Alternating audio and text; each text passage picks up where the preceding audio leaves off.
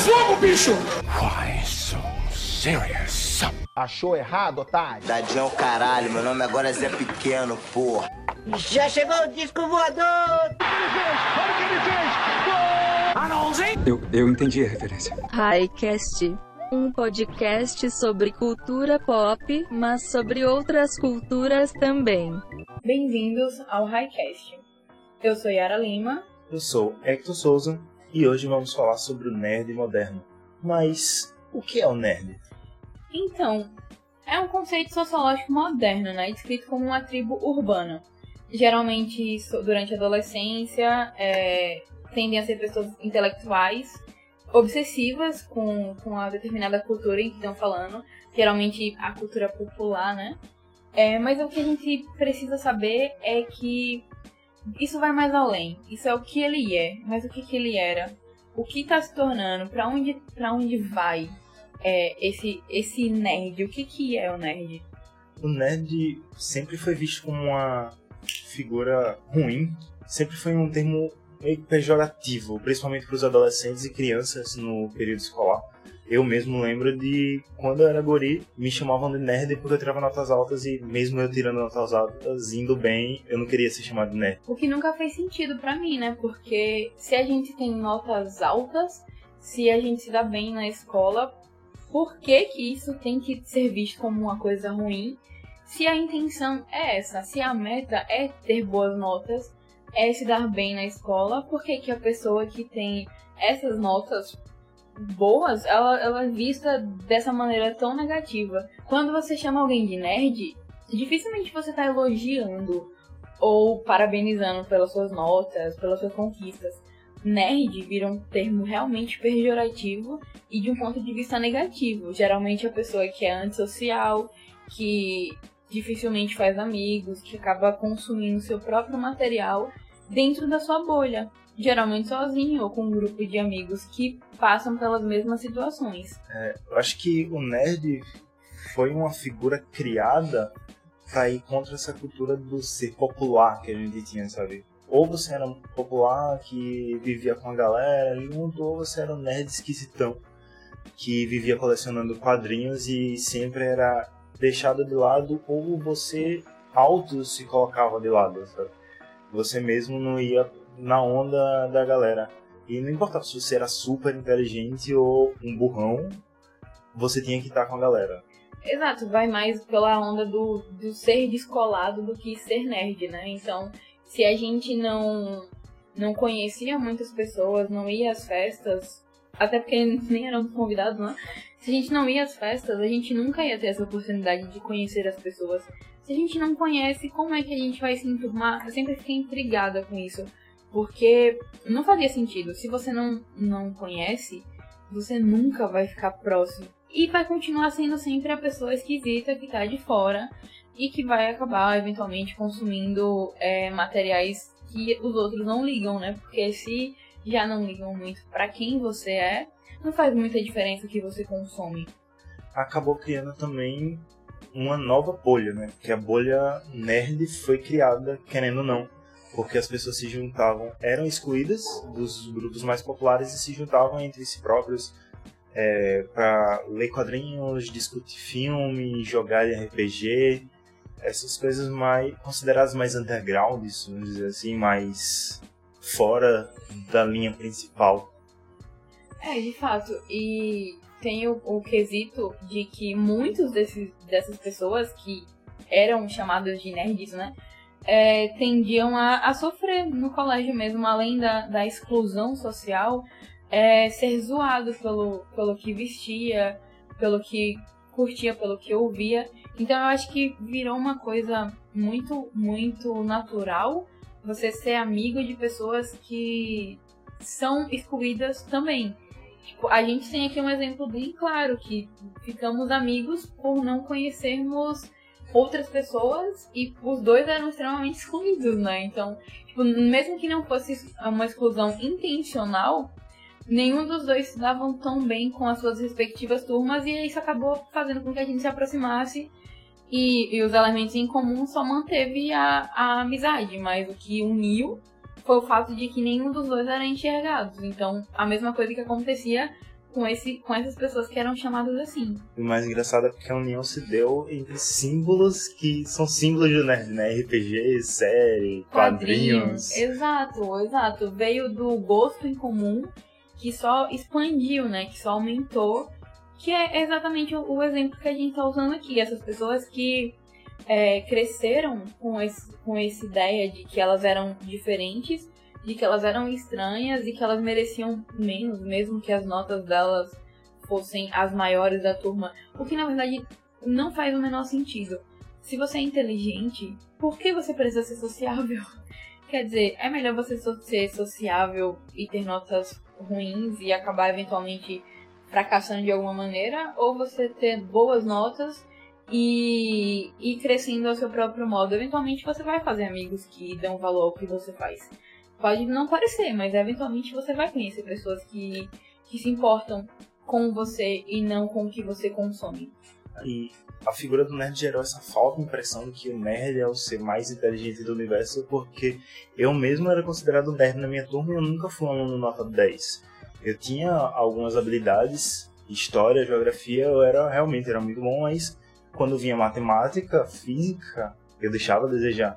Então, às vezes, pela pessoa ser excluída e essa exclusão dela levar um mundo mais leitura e pesquisar sobre mais coisas, deixa essa falsa impressão que a pessoa é super inteligente e bem dotada cerebralmente. Acontecia a mesma coisa comigo, porque eu tinha notas excelentes, 10, 9, quando eu tirava um 8, para mim era o fim do mundo. Só que quando a gente falava de matemática, de fazer contas, eu era um desastre, sempre fui. Eu acho que eu fiquei de recuperação em matemática em todos os anos, desde a quinta série. Eu não sei como é que eu tô na universidade hoje, mas eu tô. É, e não foi porque eu sou bom em matemática, entendeu?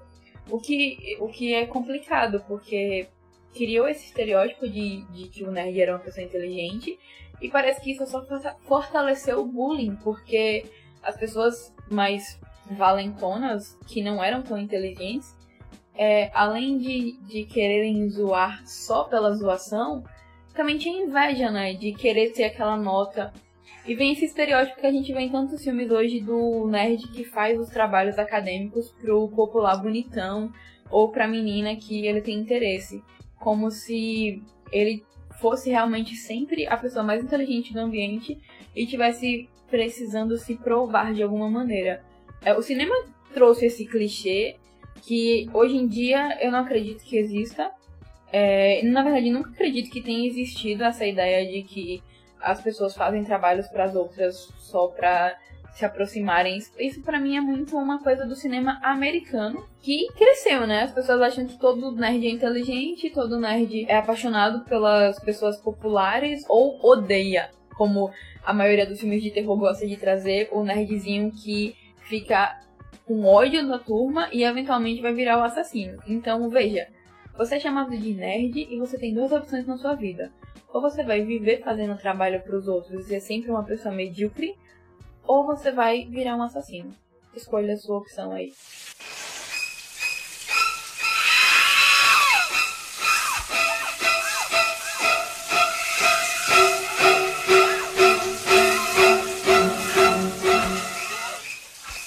Mas você falou desses estereótipos de filme, eu acho que começou muito nos anos 80, é, principalmente, por exemplo, Clube dos Cinco traz muito essas figuras de todos os estereótipos. A Patricinha, que depende do pai, o Valentão, que é Valentão porque tem problemas em casa, o outro popular, e tem lá também a figura do nerd esquecido, que no final do filme, se eu não me engano, é o único que acaba sozinho. É ele, único. É. Ele faz o dever de todo mundo Exato. e não tem par romântico, ou seja, a vida E- dele é fazer coisa pros outros. E o problema dele, dentro do, dos cinco ali, é justamente as notas. Ele se sente é, mal por ter ido mal em uma matéria que ele realmente não tinha como se dar bem, considerando que era uma matéria.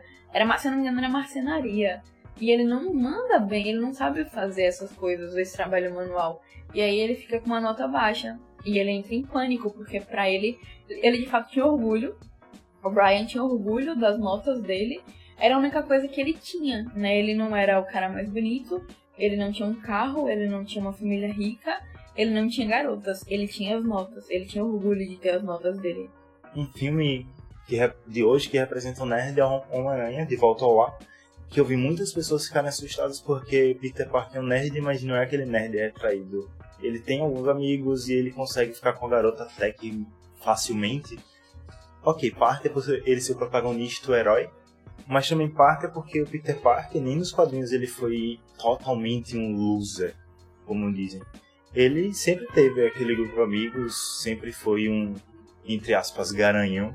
Sempre conseguiu conquistar as meninas bonitas do colégio e sempre teve amigos. É uma imagem que, para quem tá acostumado com o cinema do Sam Raimi e o Tobey Maguire, não, tá, não, não sabe, não conhece. Quem só viu o Homem-Aranha no cinema, de fato estranhou, porque o Tobey era esse cara completamente sério, apaixonado por uma única garota a vida inteira e que num minuto em que teve um pouco mais de atenção, teve aquele filme 3 que a gente pode fingir que não existiu. Então, logo, logo em seguida a gente teve o Andrew Garfield, que era um pouco mais popular, era aquele cara que andava de skate, atraía as meninas, certos olhares, mas ficou. Foi um bom Homem-Aranha e a gente esqueceu um pouco da inteligência dele. Já o, o, o último Homem-Aranha que a gente teve, ele foi uma boa dosagem entre as duas coisas. Ele conseguia ser um, o nerd que gosta de Star Wars e montar computadores velhos, ao mesmo tempo em que ele consegue a garota pro baile e participa de eventos e vai em festas. Mas tem um detalhe técnico que é importante ressaltar, que é esse Peter, ele já tá em um meio onde só existem nerds, porque ele estuda em um colégio técnico. O primeiro Peter era numa era tipo uma universidade, se eu não me Ele já estava indo pra universidade. Ele estava indo pra universidade. E o segundo Peter era, um, era colégio mesmo, de fato, um colégio comum. Por isso fazia sentido ter aquele Flash Thompson mais bombado. Que no, no, nesse filme, como a gente tá falando de uma escola técnica, não caberia o atleta. É, o clichê do atleta aqui, então a gente vai colocar é, só um cara que, que quer uma rivalidade no mesmo nível intelectual. Então, Que acaba sendo também a figura do popular. Do popular, Mesmo exato. não sendo esportista, fortão, ele ainda é o cara popular do colégio. E nesse caso, o Peter não fica tão atrás, porque é nesse, nesse ambiente que a gente tá falando, desse colégio que ele estuda, é só um, é um colégio pra gênios. Então, quanto mais inteligente ele é lá, mais importante e mais notável ele é. Ao contrário do que a gente tá acostumado de ver no cinema quando tá retratando um nerd que quanto mais inteligente ele é, mais excluído ele fica. Essa figura do Peter Parker é, atual, do Tom Holland, a gente chega um pouco na visão do nerd de hoje, sabe? Antigamente você via um cara falar, "Ah, você é nerd, é, idiota. Hoje em dia o cara chega, você é nerd? Pô, cara, que legal, velho. Vamos falar mais sobre isso. E essa figura do nerd tem se transformado principalmente por conta do cinema e os filmes de herói que estão cada vez mais. Acho que já passou da fase de dizer que estão cada vez maiores e já tomam conta do sim, cinema. Sim, acho que o, o filme de herói já chegou no nível máximo que ele poderia alcançar. Depois da gente ver é, os recordes de bilheteria de, de Guerra Infinita, que foi o bilhão mais rápido que, que a gente teve, não tem como pararmos para dizer que é um- uma indústria em ascensão.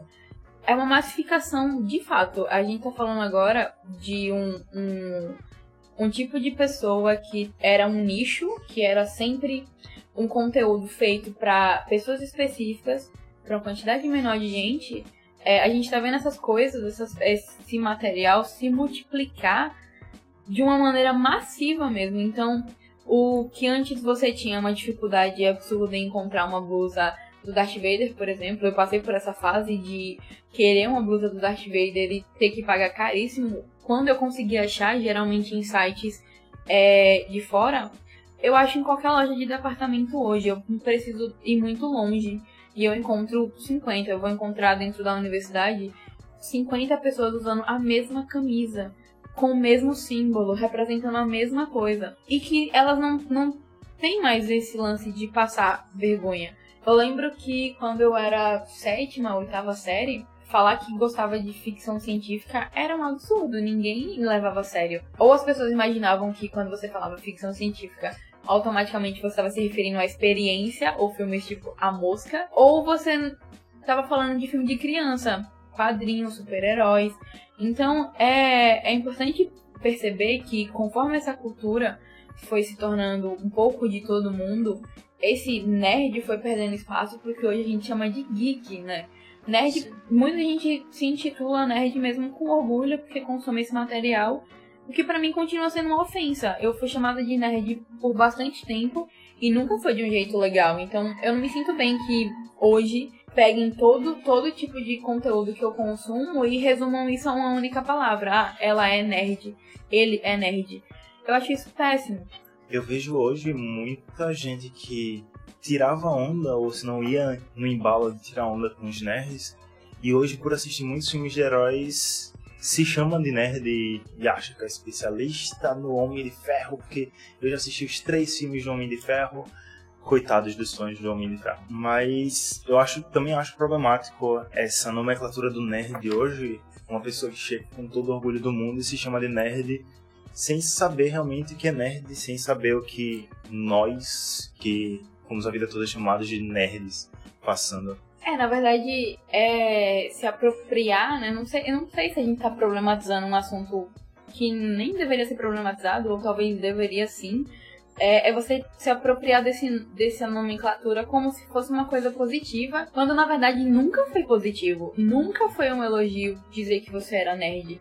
Eu lembro do nerd, do CDF, do retardado, que não fazia o menor sentido, porque, gente, retardado, pelo amor de não Deus. Não tem como CDF ser retardado. Não tem, você tem que escolher umas opções. Ou você tem um problema mental que vai dificultar e retardar a, os seus avanços, ou você é super inteligente, CDF, pelo amor de Deus, não dá pra você ser as duas coisas, sabe? Pessoas que xingam, ouçam essa frase com, com muita atenção. Tenham coerência até na hora de xingar. Por favor, se for para fazer merda, façam merda com coerência. Exatamente. Se vocês querem chamar alguém de nerd, certifique-se de que a pessoa tem boas notas. Ai, que burro! Dá zero pra ele! E aí a gente vem pra nomenclatura do geek, que hoje em dia está muito em voga, ah, porque a cultura geek dominou a cultura de massa e tudo mais. O que eu também acho problemático, porque os filmes de super-heróis hoje são cultura de massa, mas eu ainda não vejo os quadrinhos como cultura de massa. É, a gente pode falar é, sobre gêneros, né? Por exemplo, é, você não pode me dizer que Vingadores Guerra Infinita é um filme de nicho, não é. Ele é um blockbuster, ele foi feito para lucrar e com o maior número de pessoas possíveis, independente de serem fãs de quadrinho ou não. Toda essa criação do, do universo cinematográfico da Marvel, como a gente sabe, o Kevin Feige não perde a oportunidade de dar uma carteirada. São 10 anos de construção. São 10 anos colocando personagens que algumas pessoas conhecem dos quadrinhos, outras nem tanto. Personagens que foram criados pro, pro filme e acabaram entrando nos quadrinhos. É, são, são 10 anos de, de posse dentro da cultura de massa. A gente não pode deixar de lado isso e dizer que esses filmes são feitos para os nerds, para os geeks. Não.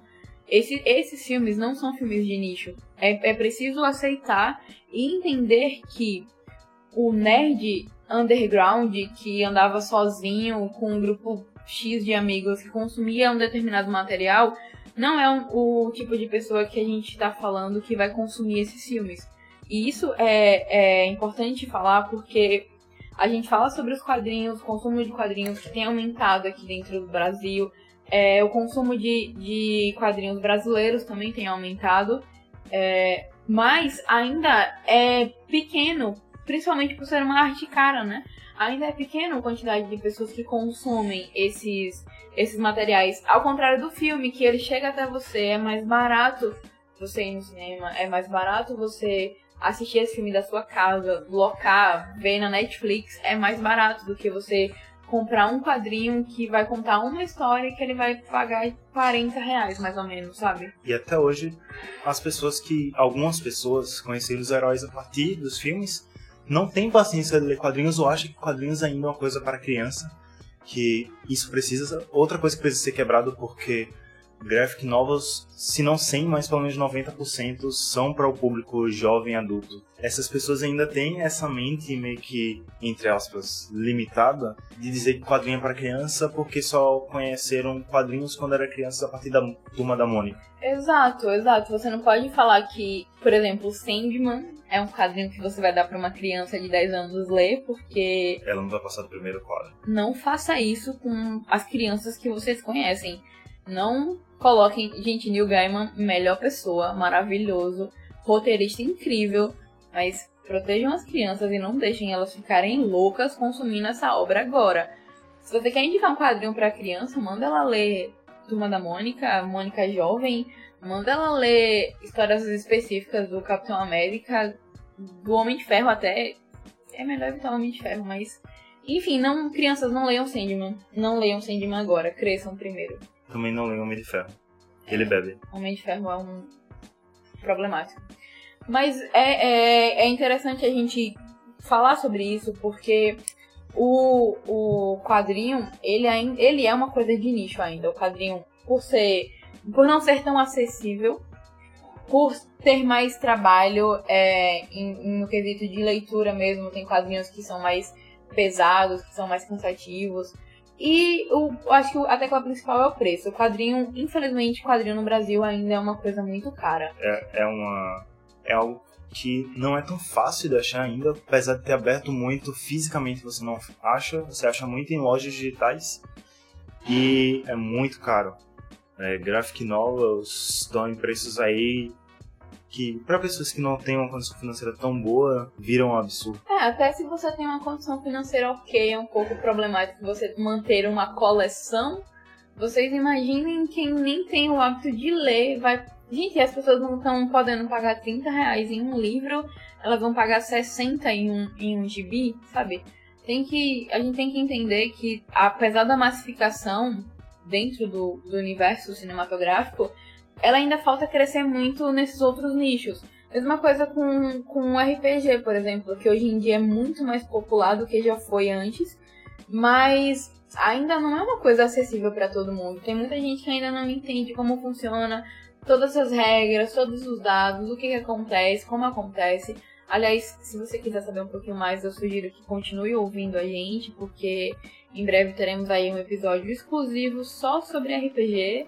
É importante aqui, né, fazer a nossa propaganda. Shut up and take my money. Entramos agora na figura do nerd underground, que é Ou da síndrome underground, né, que ninguém disse que isso era uma coisa boa. você está com a camisa de Harry Potter, Yara, certo? Me diga aí cinco personagens de Harry Potter que não sejam dos principais. Cinco personagens de Harry Potter que não sejam os principais. Mas esses cinco personagens têm que ser homens da Lufa-Lufa. Ok, cinco personagens homens que não são principais e são da Lufa-Lufa. Ahn, Se você não souber, você não é fã. Bom, será que eu sei? Cinco personagens homens. Eu tenho que falar o nome da mãe deles também e a raça? Não sei, gente. Não, será? você tem que falar o nome da tataravó e por que ela se casou com aquele cara. Antes deles nascerem. Faz muito sentido. Se você já testemunhou uma situação dessas, você, você sabe o quão insuportável é você dizer que é fã de algo, principalmente vocês meninas, e vir aquelas enxurradas de perguntas. Você diz que é fã de Star Wars e a pessoa quer saber qual é o nome do sol que aparece na cena 4 do filme 3, no momento 5 minutos e 13 segundos. Qual é o nome daquele sol? Se você não souber responder em 2 segundos, você não é fã. 1, 2, você não é fã de Star Wars. Devolva sua carteirinha de nerd, fazendo um favor. Essa é uma das situações mais insuportáveis dentro do meio nerd, que infelizmente, é, não sei explicar aí, talvez um, eu precise chamar um antropólogo pra para ajudar a gente nessa situação, talvez a ideia de, de ter sido sempre rejeitado, rejeitado pelas meninas populares, né? Rejeitado pelos, pelos caras populares, esse, esse nerd tenha criado um ódio completamente irracional com qualquer pessoa que tente consumir do seu material. Principalmente as mulheres. Parece existir na cabeça de, de boa parte dos homens que se as meninas não sofreram que os caras sofreram, elas não merecem a carteirinha de nerd. Então, meninas, se vocês não apanharam no banheiro, se vocês não foram xingadas, por favor, queimem suas camisas porque vocês não merecem estar entre nós. Isso piora para a comunidade nerd e geek, porque afasta ainda mais os, os próprios seus. A galera que tá dentro acaba criando pequenos grupos, porque os, tem grupos de homens que estão lá, aí não aceitam mulheres facilmente, e as mulheres criam o próprio grupo delas e, de, e entra a rixa dentro desses próprios grupos, os gays acabam sofrendo também, os negros acabam sofrendo também, então vi, vira várias bolhas dentro de uma outra bolha que já é muito suprimida. Parece que o, o estereótipo do nerd é aquele cara branco, com cabelo preto, de classe média alta, que cursa alguma coisa na área de exatas, que é extremamente branco Que usa óculos que usa óculos, que só usa camisas pretas de personagens ou de bandas. de personagens ou de bandas. Minha gente, que povo brega. Se você conhece alguém com tenho- essas Eu características, tenho reflita. certeza que você pensou. Reflita. Eu tenho certeza. Tenho certeza que você pensou aí. Não precisou nem ir longe pra você ver aquele seu amigo que gosta dessas mesmas coisas aí, que se veste desse jeito e que precisa o tempo todo afirmar que ele sabe mais, que ele é o melhor, que ele é o grande nerd da área. Porque hoje em dia agora é uma competição, né? Se você não sabe tudo, se você não leu todos os quadrinhos, se você não viu todas as produções, todas, você não merece gostar daquilo. E se você é esse cara que a gente falou, é, Yara, perdemos alguns ouvintes. Eu acho que talvez algumas pessoas estejam parando de nos ouvir agora. Eu acho importante dizer que nós não estamos sentindo sua falta. Fique à vontade e pode ir embora. Ou você pode continuar aqui e aprender um pouco mais sobre isso, desconstruir essa sua ideia de que as mulheres não podem estar presentes e que existe um estereótipo para gostar de algo. Não existe, gente. Cinema, literatura, quadrinhos, o que a gente gosta é baseado no que a gente sente. A arte é isso. A música que a gente escuta, o filme que a gente assiste, o quadrinho que a gente lê, isso mexe com a gente. Existem quadrinhos famosos que não me atraem e existem os meus quadrinhos favoritos, na verdade, são extremamente desconhecidos. Mas quanto menos gente conhece esses quadrinhos, menos gente vai comprar, mais caro esse produto vai ficar e talvez eu nem consiga encontrá-lo mais, porque eventualmente vai ser parado de fabricar. Vai, eventualmente vai parar a fabricação. E isso não é bom pra mim, isso não é bom pra você, isso não é bom pra quem produz. Então, essa ideia do, do, do nerd underground que quer tudo pra ele e que quanto mais gente consome, menos ele, ele acha que aquilo vale, é uma ideia além de estúpida, egoísta. Se você não quer que a arte que você consome cresça só pra que ninguém conheça, você nem merece estar lendo aquilo, você não merece consumir aquilo. Esse é totalmente o caminho reverso do que a gente sempre procurou, porque a gente sempre procurou ter mais e achar mais fácil as coisas que a gente consome. Então, para isso acontecer, mais pessoas têm que conhecer. Então, se aparece alguém que diz pra mim, é, ah, velho, o Homem-Aranha é legal, mas eu não conheço muito. pá." Em vez de afastar essa pessoa porque ela não faz parte do meu grupo, é dizer, chegue cá, vai. Eu tenho umas HQs aqui, vou te emprestar. Mentira, eu não vou emprestar, não, vou emprestar HQs, desculpem pessoas, mas tem essas HQs aqui, você pode ler enquanto estiver do meu lado. Ah, eu posso te falar mais sobre o Homem-Aranha e tal. É, é trazer as pessoas mais pra perto, transformar esse pequeno grupo em um grande grupo legal, velho, que tem uma sociabilidade boa. O que vai é, trazer benefícios pra todos, né? Pro artista, vai trazer benefício pra quem consome, porque a gente tem que falar sobre o barateamento dessa, dessas obras. Infelizmente, tudo aqui é muito caro. O cinema é caro. Infelizmente, a gente, a gente sabe que é. O cinema é caro. Os quadrinhos são muito caros. Quadrinho ainda é, uma, é um prazer absurdo de caro.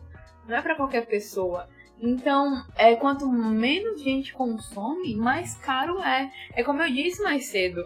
É, eu, eu para conseguir encontrar uma camisa de Guerra nas Estrelas, gente, Star pelo amor de Deus, a gente mora no Nordeste.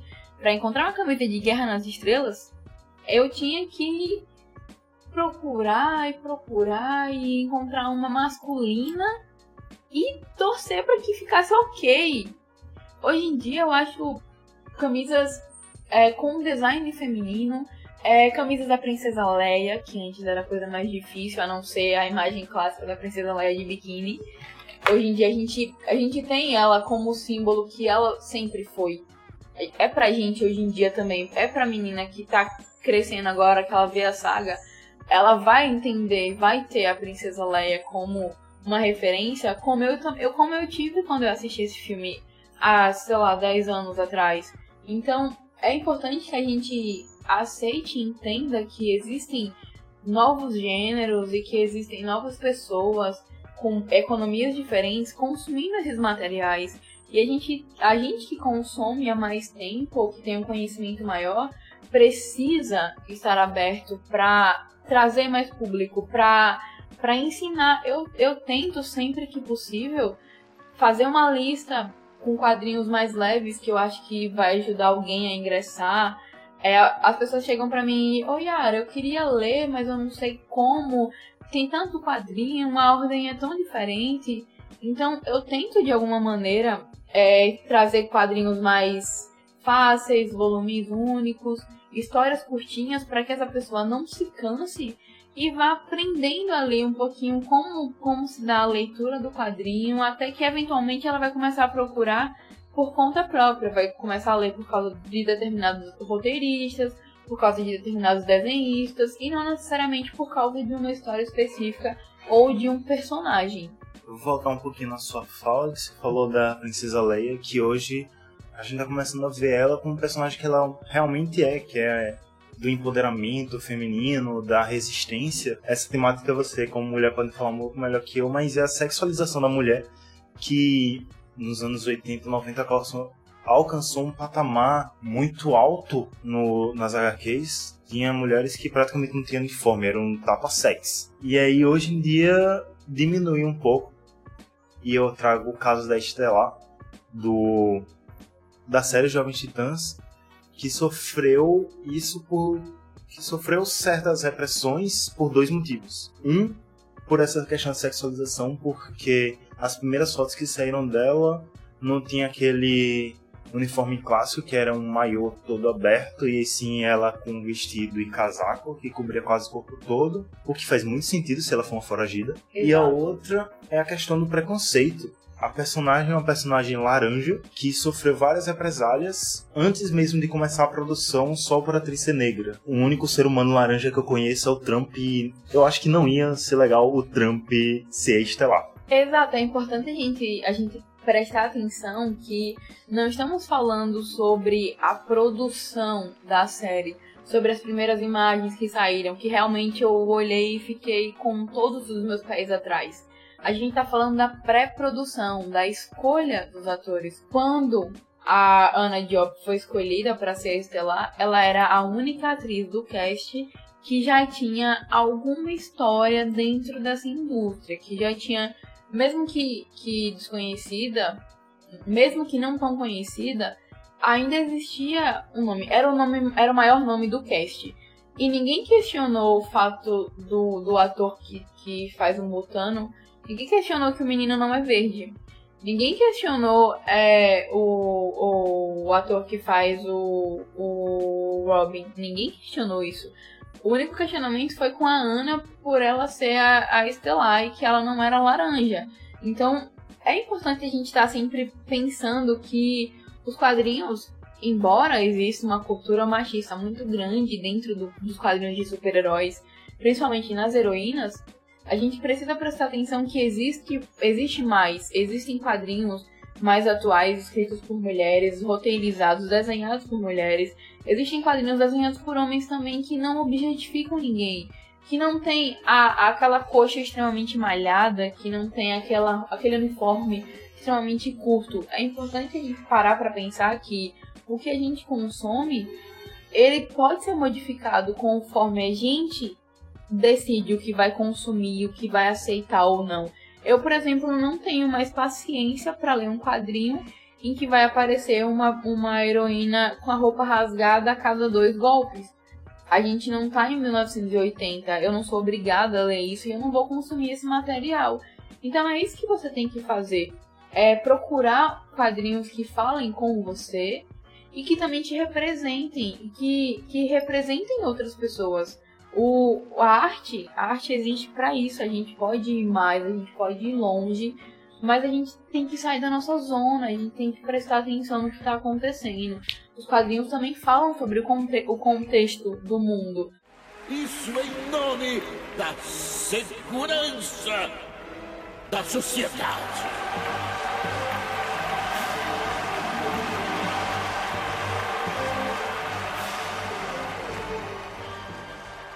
Então é assim que a liberdade morre. Com um estrondoso aplauso. Um outro exemplo que a gente tem conhecido é o do Michael B. Jordan no Quarteto Fantástico. Assim, antes que vocês comecem a especular, não, eu não gosto desse filme, esse filme é uma porcaria. Mas o B. Jordan é excelente. Meu Deus, ele tá maravilhoso nesse filme. Na verdade, eu acho que ele é a única coisa boa desse filme. E quando foi anunciado que ele seria o ator, as pessoas ficaram loucas. Eu não. Acho que foi uma das primeiras experiências que eu tive na internet, já como escritora de, de site. Foi uma das primeiras experiências que eu tive com esse público tóxico. As pessoas faziam os piores comentários possíveis sobre o, o, o. E você sabia que, que os comentários eram por causa da cor dele? Porque na história o, o, o, O Johnny. o Johnny é irmão da Sul.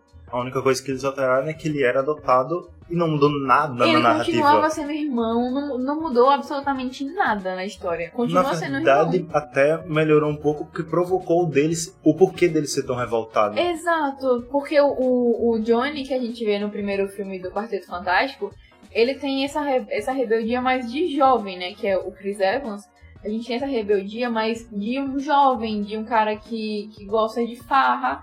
E aí é rebelde por si próprio e tem aquela construção até ele chegar num nível em que ele tem um pouco mais de noção das coisas. Mas esse, nesse primeiro momento que escolheram o B. Jordan, a internet ficou um inferno. Ninguém queria saber se ele seria adotado, se a Sul seria adotada.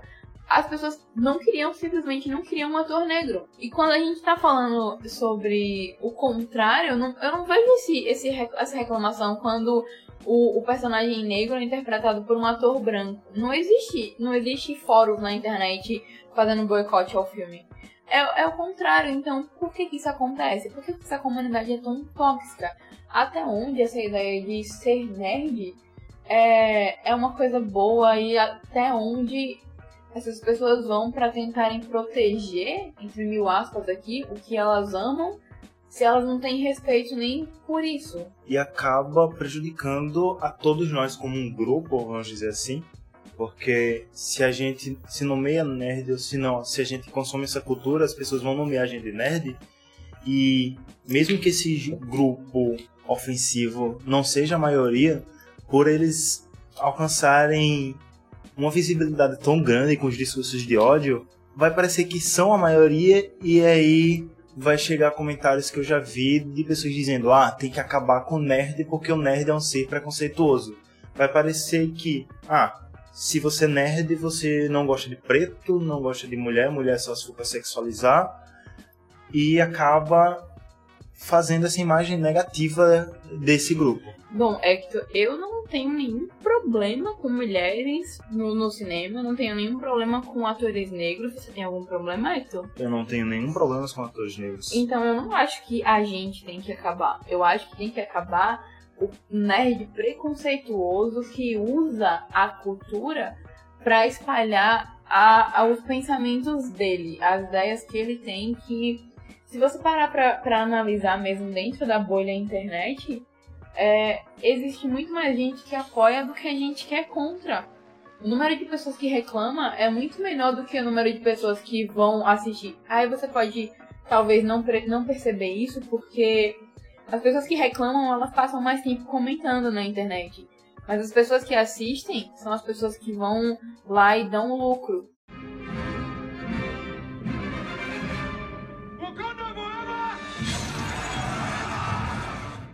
Cara tá lendo Harry Potter. Estamos aqui Fênix. no meio de um podcast nerd e tem uma pessoa nerd ali, devemos chamar ela? Ele está... Comente um para sim, É. comente dois para não. Bom, eu queria dizer rapidinho que o seu comentário ele tá no passado e a gente não pode fazer nada se, vo- se você voltou pra sim. A gente não vai chamar ele. O cara tá lendo Harry Potter e a Ordem da Fênix. Gente, esse livro é tão maçante. Eu amo Harry Potter, mas. Meu Deus. Talvez seja a primeira vez que ele está lendo e ele não sabia que esse livro era tão maçante.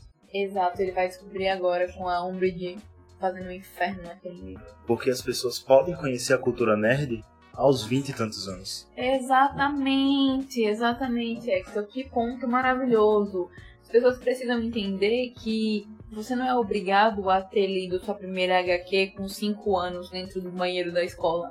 Você pode chegar hoje aos 25, aos 26 ir dentro de uma, de uma livraria, achar um quadrinho que te atrai, comprar e ler. Nem comprar, se você se estivermos falando aqui de quadrinhos muito caros, leia dentro da, da livraria. Eles não vão te expulsar por isso. Eles talvez expulsem. Eles Eu- não vão te expulsar por isso. Eu tenho algumas histórias, talvez eles te mandem embora se você passar muito tempo lendo alguma coisa. Mas assim, eu recomendo que você leia alguma coisa pequena se você não for sair da livraria. Então, é, o que a gente tem aqui pra perguntar agora, que falamos sobre o que, que era um nerd, o que, que é, acho, acho pertinente a gente querer saber o que, que vai ser.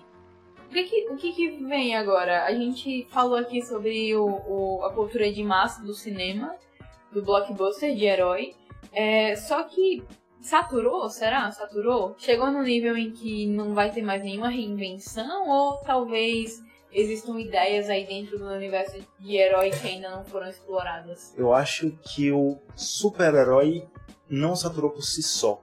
O formato da jornada do herói saturou, que é o herói que no primeiro filme é um coitado, é alguém sem rumo na vida, aí descobre seus poderes ou descobre alguma coisa que vai lhe dar poderes, acontece alguma coisa que muda a sua vida, ou senão a menina que ele gosta está em perigo, e ele vai resolver virar o herói, agora eu vou salvar o mundo, pá! E aí no, ele da primeira batalha ele perde, só que ele tem um coração muito grande, ele vai superar esse desafio e na segunda batalha ele vai lá, vence o vilão. Se tiver a mocinha no final ele vai conseguir conquistar a mocinha e vão viver felizes para sempre, até chegar o segundo filme que vai vir outras adversidades e vocês já viram essa história em algum lugar.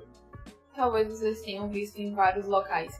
Mas é importante também mencionar que existe a possibilidade de reinvenção. A gente a gente está falando de uma indústria que, que não vai não vai retroceder, não vai não vai parar de crescer.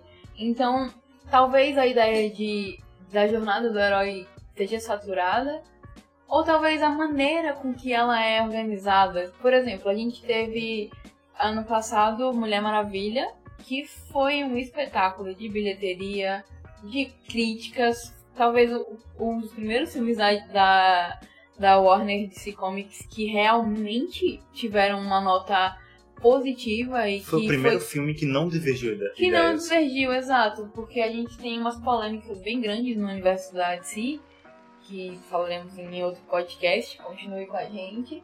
Tem- temos polêmicas dentro do universo de si, da DC, mas o, dentro desse, desse DCU, o da Mulher Maravilha foi o primeiro filme que foi ok, que as, a- existiram reclamações, sempre vão existir reclamações, mas não se compara nada dentro desse, desse universo. E a gente teve aqui toda a jornada do herói vivida por uma heroína. Então, quem salvava o Steve era a Mulher Maravilha e não o contrário. Então, a, quem ditava pra onde ia era ela e não ele. Ela carregava, ela mandava ir, ele só seguia, ele seguia as ordens, ele fico- ficava em perigo.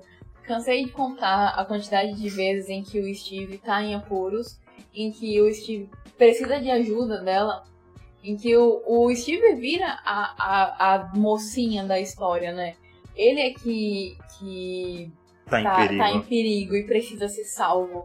Então, talvez é, trazer esse, esse tipo de refresco, tra- trazer esse tipo de filme seja um refresco pra pra essa ideia de herói que talvez esteja começando a saturar.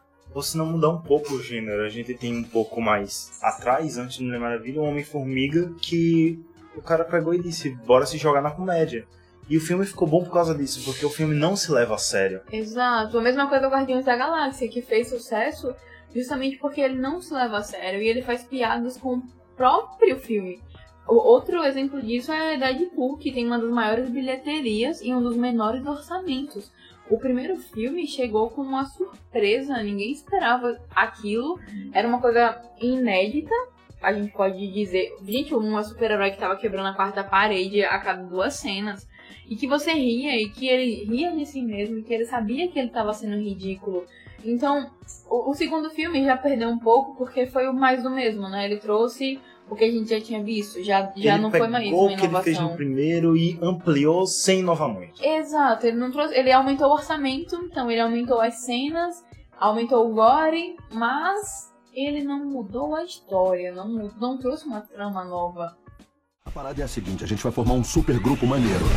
Nosso grupo vai ser vanguardista. De gênero neutro. Vamos chamar a gente... De X-Force. Isso aí não é meio plágio, não? Você tá certíssima. Não se levar a sério pode não ser a única solução, porque nem tudo vai, vai funcionar como uma comédia pura. Por exemplo, você não vai conseguir ver um, um Venom, que acabou de estrear, como uma comédia pura. Talvez funcione.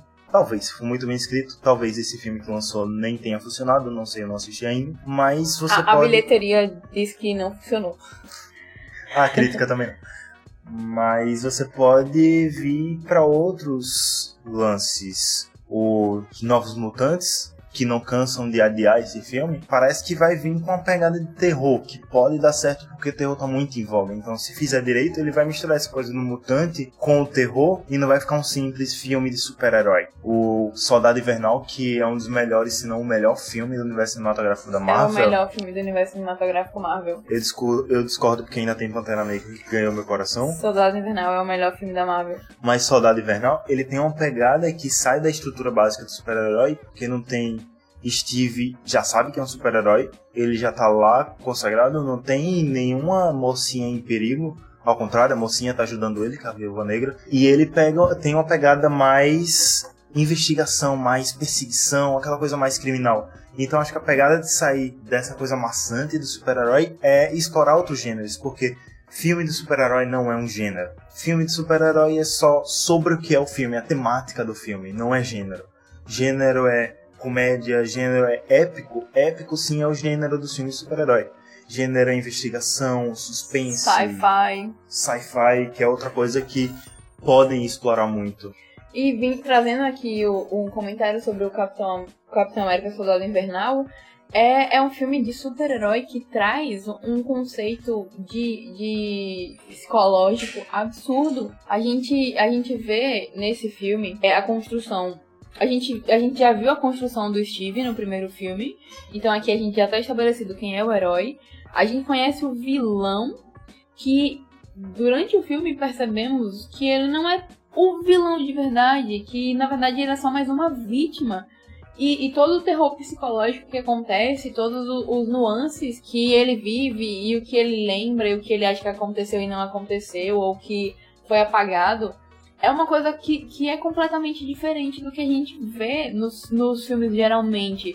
Não tem aquela coisa de salvar o, o mundo o tempo todo.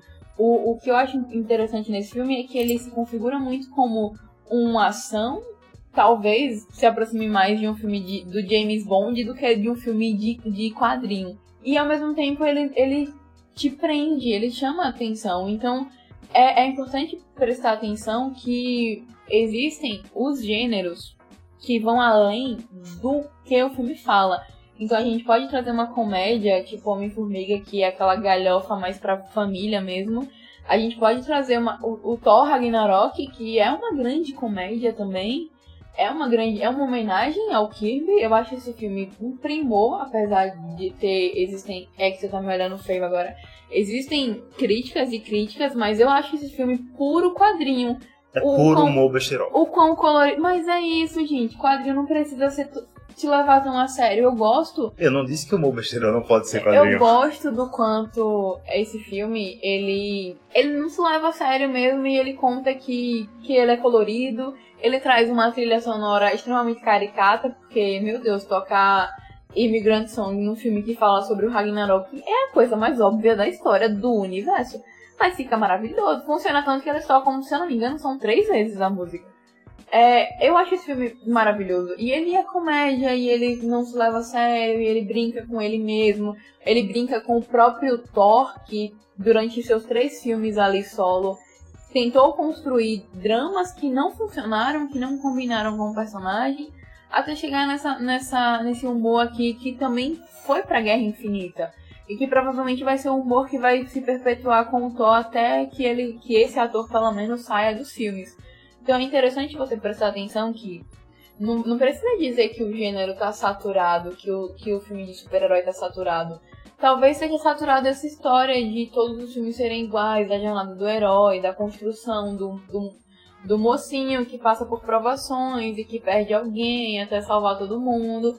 Pode, você pode fazer um filme fácil, tipo, por exemplo, o One Punch Man, o anime, ele não se leva a sério e ele é um anime sobre um cara que ganha com um soco só, literalmente.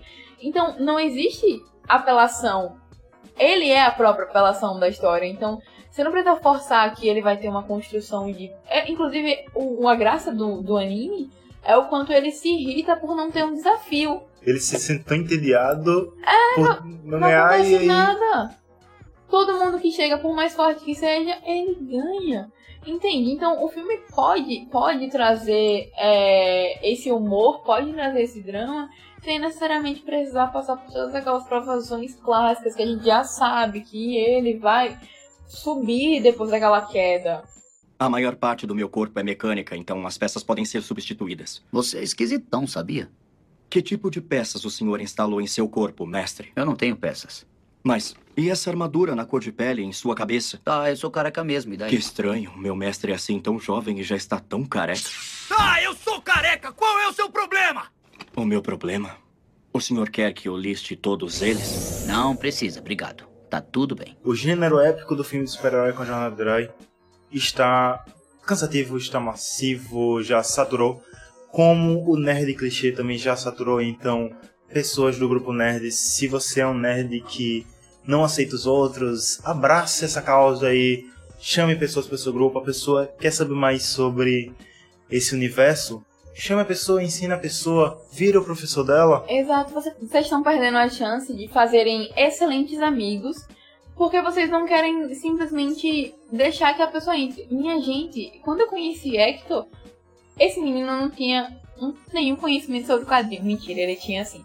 É, mas a gente tinha, tinha, tínhamos e ainda temos conhecimentos completamente distintos dentro do nosso universo de super-herói, dentro do universo de quadrinho, dentro do universo cinematográfico, mas a gente geralmente tende a trazer é, para o outro um pouco mais do que a gente consome.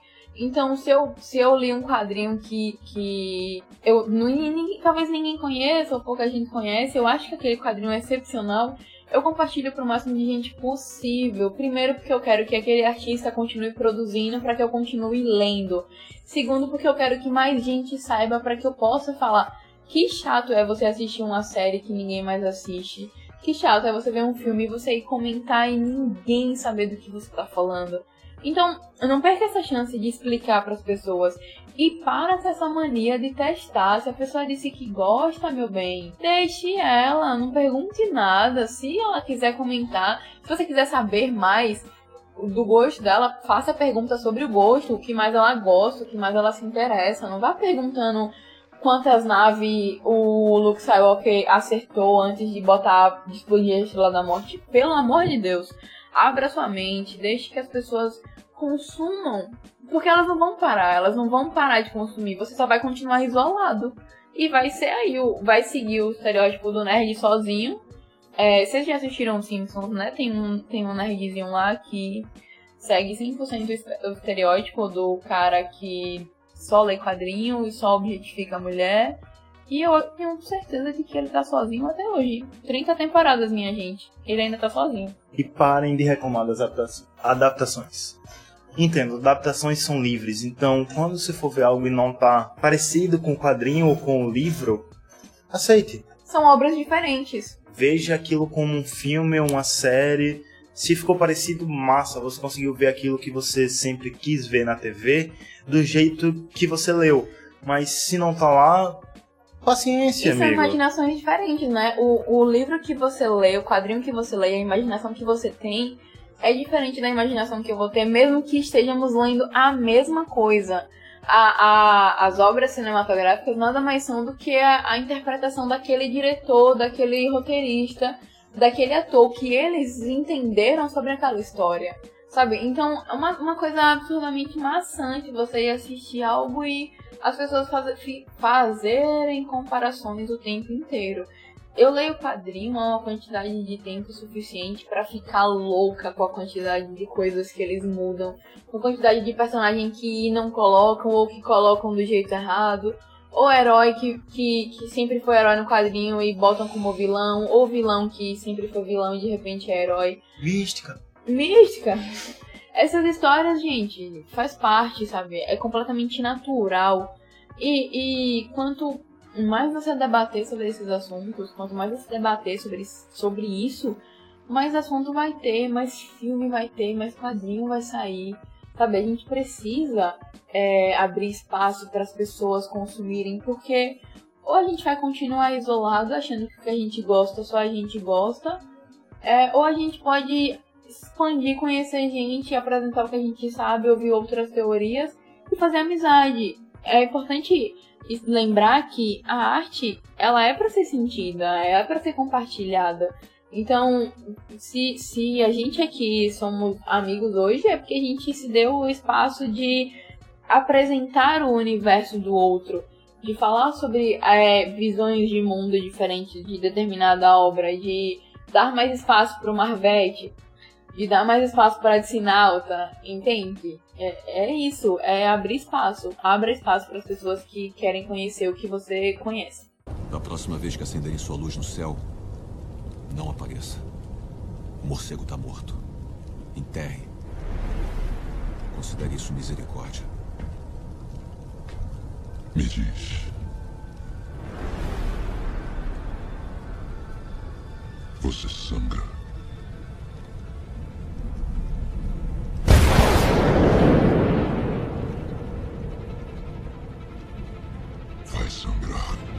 Esse foi o Highcast. Muito obrigado a você que ouviu até aqui. Compartilhe com seus amigos se você gostou. Se você não gostou, compartilhe com seus inimigos. Porque se você não gostou, é um mal e faça o mal a eles. E faça o bem para nós. Compartilhe, na verdade, primeiro nos siga e depois compartilhe em nossas redes sociais. Tanto Instagram como Twitter é arroba Highcast. H-Y-C-A-S-T-T. Ficamos por aqui. Se Nos você... siga, nos compartilhe, nos divulgue. É... É importante lembrar que, jovens universitários, estamos aqui gravando na biblioteca com várias e várias pessoas nos olhando com raiva. Você pode tirar isso. Inclusive o menino do Harry Potter. Inclusive o menino que tá lendo Harry Potter, que ele guardou o livro, eu acho que ele provavelmente desistiu de ler. Não, o livro só tá na mesa e ele continua lendo. E olha que nós nem estamos fazendo barulho. Ah, ele segue. Ele acabou de bocejar, ele provavelmente tá lendo alguma coisa sobre a Umbridge. Gente, Ordem da Fênix, meu Deus. Mas é isso, vamos encerrando por aqui nosso primeiro programa. Se você gostou, também pode nos patrocinar.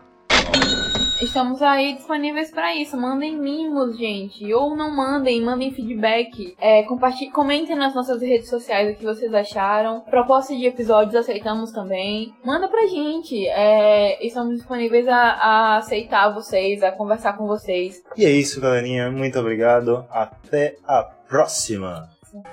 É hora de dar tchau. É hora de dar tchau. É hora de dar tchau.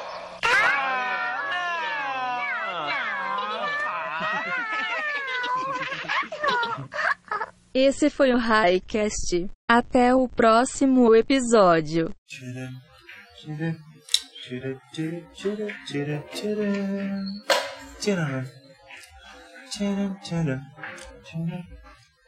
Quando você tá assim em locais fechados de, de universidade, de escola, você já parou pra pensar como seria se um atirador aparecesse na cena? Já.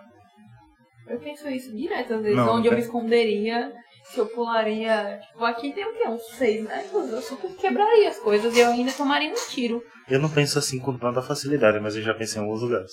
Ah, não, toda vez que eu tô num lugar fechado, tipo uma clínica, eu penso, bom, tem que entrar sem atirador aqui agora. Você morreria. Mas eu faria alguma coisa antes, eu não ia morrer de otária. Ou senão você chegaria pra ele e tentaria seduzi-lo. Não, não tenho paciência. Então você imploraria pra ele pela sua Também vida? não, eu sou orgulhosa demais pra implorar. Eu mandava ele tomar no cu e morria com honra. Então você bater de frente com ele e você vira- ele viraria pra você e diria: Gostei dessa menina, vai embora. Seria a melhor fanfic, né? Eu adoro, eu adoro a fanfic do cara que deixa de atirar na pessoa porque ela é corajosa.